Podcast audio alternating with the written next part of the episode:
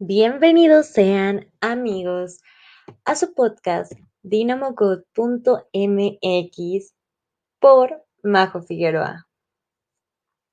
En este primer episodio hablaremos del alter ego. ¿Qué es esto? ¿Cómo se come? ¿Es bueno o es malo? Hoy les ayudaré a resolver sus dudas en base a mi experiencia. Dijo la voz desde la lejanía. ¿No sabes que no tiene por qué ser tan difícil?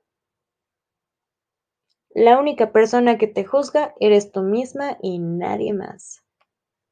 Tame Impala, canción Alter Ego. Se la súper recomiendo, por favor. Escúchenla, yo amo a Tame Impala. Pero bueno, esta palabra en latín significa el otro yo o un segundo yo. El origen de este término se remonta a la década de 1730, cuando se llevaban a cabo los experimentos conducidos por Franz Anton Mesmer, quien era un médico alemán. Sus estudios consistían en lo siguiente. Cuando atendía a sus pacientes por molestias indeterminadas, él se sentaba frente a ellos mirándolos fijamente y juntando las rodillas de ambos, hasta que sus pacientes empezaban a poner los ojos en blanco, a sudar y caían en un estado de hipnosis. Algunos incluso se llegaban a convulsionar.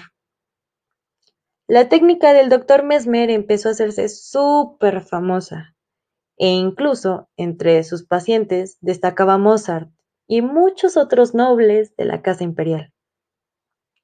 Como dato curioso, Mozart estrenó su primera obra un Bastiene en la mansión de Mesmer. Nada más para que se den una idea de la relación tan íntima que estos dos tenían.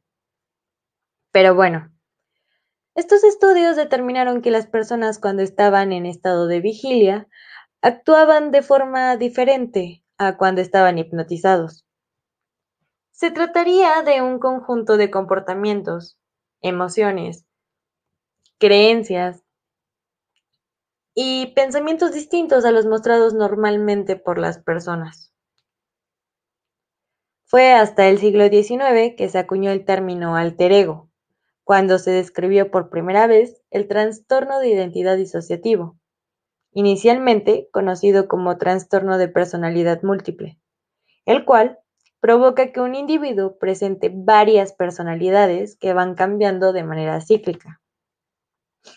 Es importante destacar que cada uno de nosotros tenemos un chingo de facetas, aunque solo cultivamos o desarrollamos una parte de ellas, que son las maneras, formas y pensamientos que nos han ayudado en diferentes aspectos de nuestra vida.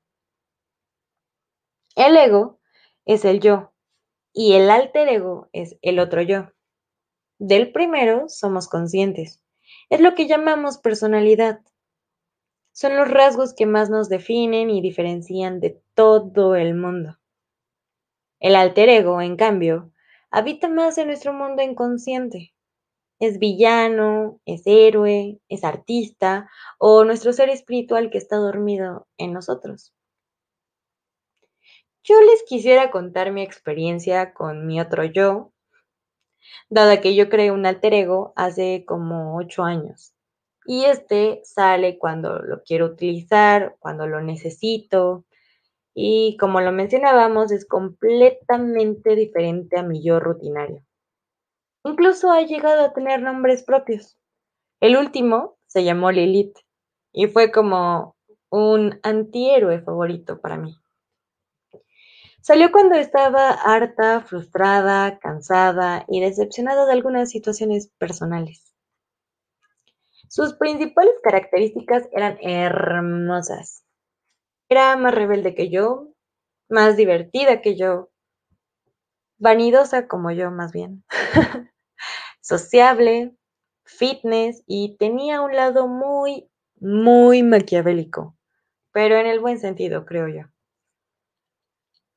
En este transcurso de tiempo en el que lo usé, que fueron alrededor de tres meses, yo me empecé a sentir súper cómoda, empoderada, entusiasta, con amor propio y con más espiritualidad.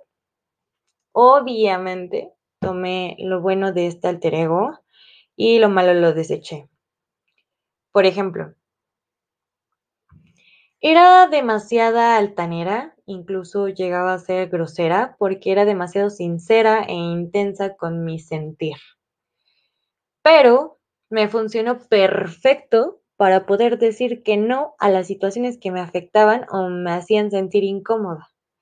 Y antes yo no lo hacía. Buscaba el complacer, el hacer sentir bien a las personas, incluso si sus actitudes me llegaban a lastimar o me hacían enojar. Pero aprendí a comunicarme con tacto, empatía y traté demasiado de no explotar siempre que no me salía algo bien y después adopté esa característica. Ahora, ¿es perjudicial tener un alter ego? Algunos expertos están comenzando a recomendar la creación consciente de un alter ego para ayudar a las personas a superar sus miedos, traumas o las dificultades en su día a día. ¿Cuáles serían las bases correctas para crear a un alter ego? En mi opinión, el número uno sería encontrar un propósito. Número dos, quitarte los prejuicios. Esos prejuicios que tienes anclados desde tu infancia, adolescencia y desde tu vida adulta. Número 3. Pensar en sus características. Incluso puedes encontrar inspiración en animes, superhéroes, actrices, músicos, incluso en familiares o amigos. 4 tienes que pensar cómo te gustaría que se viera tu alter ego. O sea, podría maquillarse diferente, vestirse diferente, incluso podrías hacerle frases propias o acompañarlo con una manera de hablar diferente. Algunos ejemplos de los alter egos que les puedo dar son Bruce Wayne con Batman, Clark Kent con Superman, Eminem con Slim Shady, Bono de YouTube, que tiene un demonio alter ego llamado Señor MacPisto.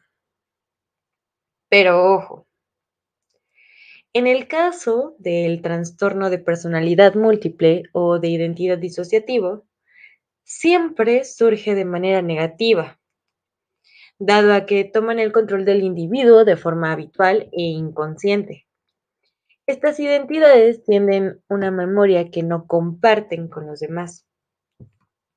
Un ejemplo de este trastorno lo podemos encontrar en la trilogía del protegido, que por cierto también se las voy a recomendar. Con el personaje interpretado por el actor James McAvoy como Kevin Wendell Crump y sus 23 personalidades peligrosas. Entre las más destacadas están Patricia, Dennis, Hedwig, Orwell y por supuesto la bestia. En conclusión, si quieren crear un alter ego, aseguren de hacerlo de manera correcta y consciente. No queremos más gente loca en la calle. Espero que esta información les haya gustado y servido. Y si no, me vale madre. Gracias por su tiempo y permitirme llegar a sus hermosos oídos. Posata, tomen agüita.